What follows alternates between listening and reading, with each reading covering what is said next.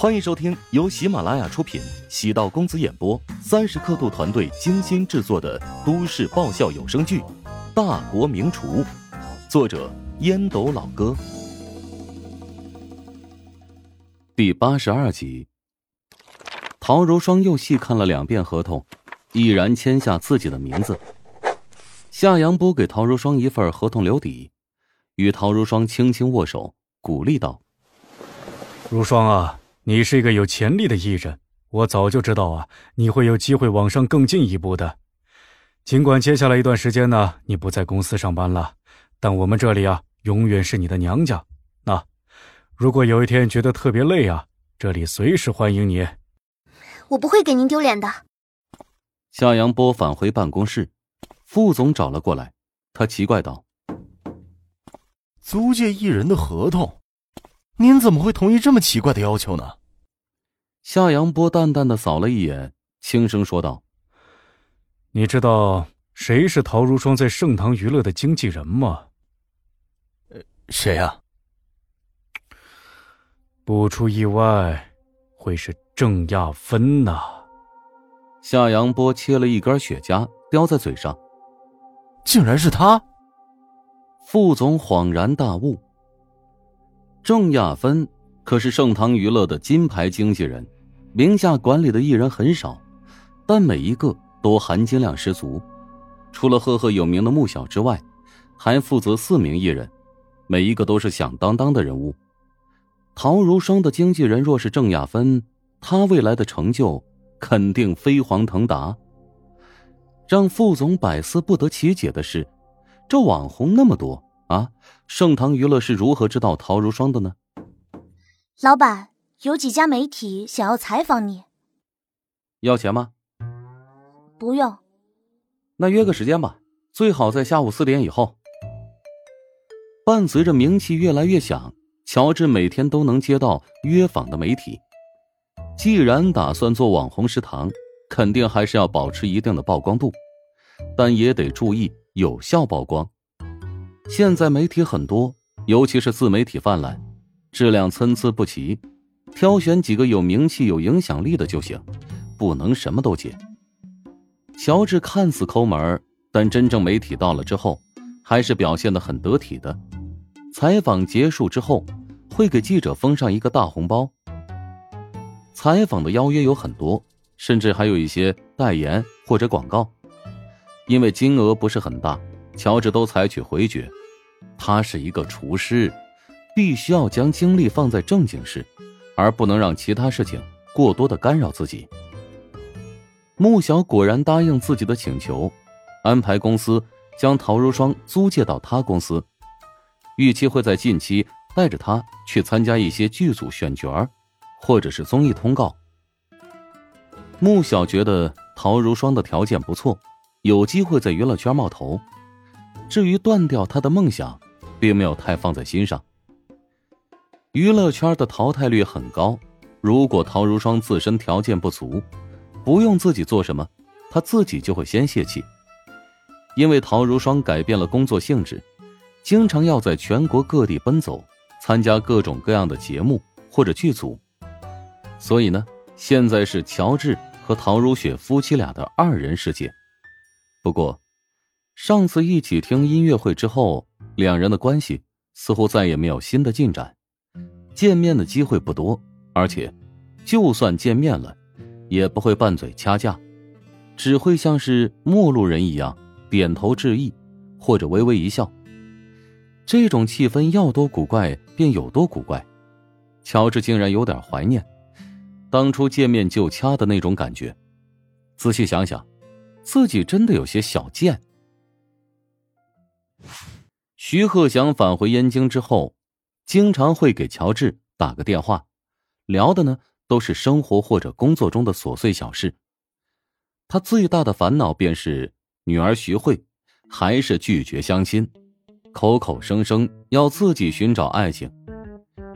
聊熟了之后呢，乔治也将自己的问题告诉了徐鹤祥。徐鹤祥偶尔也会出点主意。嗯。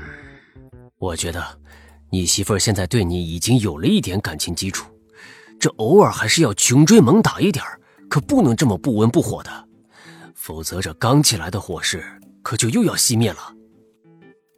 徐老师，他的性格我太了解了，你对他越是追得凶，他就越是觉得你烦人；相反呢，你对他不理不睬，哎，他反而更在意你。哦，你确定不是在自我幻想？那，昨天他送给我两套保暖内衣，然后就被感动的稀里哗啦的。那倒没有，我决定也送他两套内衣。嗯，是个好机会，要不要我推荐你几套那种超级性感的？电话里传来忙音，徐鹤翔自言自语道：“这。” 这小子肯定是把我当成老流氓了。徐鹤祥为人正派，否则也不会妻子死了这么多年没有再娶。徐鹤祥除了众所周知的美食家之外，还兼有很多荣誉职位，他的年收入并不低。徐慧也曾劝说徐鹤祥放开心怀，来一场黄昏恋，但被徐鹤祥拒绝。徐鹤祥想起年轻时。每天跟王妻斗嘴的场景，当时觉得婚姻如此无味，现在除了失落之外，只剩下遗憾。陶如雪从录播室走出，伸了个懒腰，身边的男主播东岳笑着说道：“今天多亏你了，当时也不知道为什么，肚子特别疼。刚才差点经历一段直播事故，男主播东岳突然腹痛。”陶如雪发现的及时，将东岳即将播报的新闻给抢了过来。东岳赶紧去了一趟卫生间。陶如雪谦虚笑道：“师傅，刚才我表现的也很慌乱，幸好没有出什么大事故。”东岳呢是陶如雪的师傅，当初他进入电视台之后，东岳对他一直照顾有加，言传身教很多业务知识。陶如雪一直对东岳很感激，东岳对陶如雪的实习能力很认可。你现在已经是青出于蓝了呀，可惜咱们是市电视台，发展空间有限。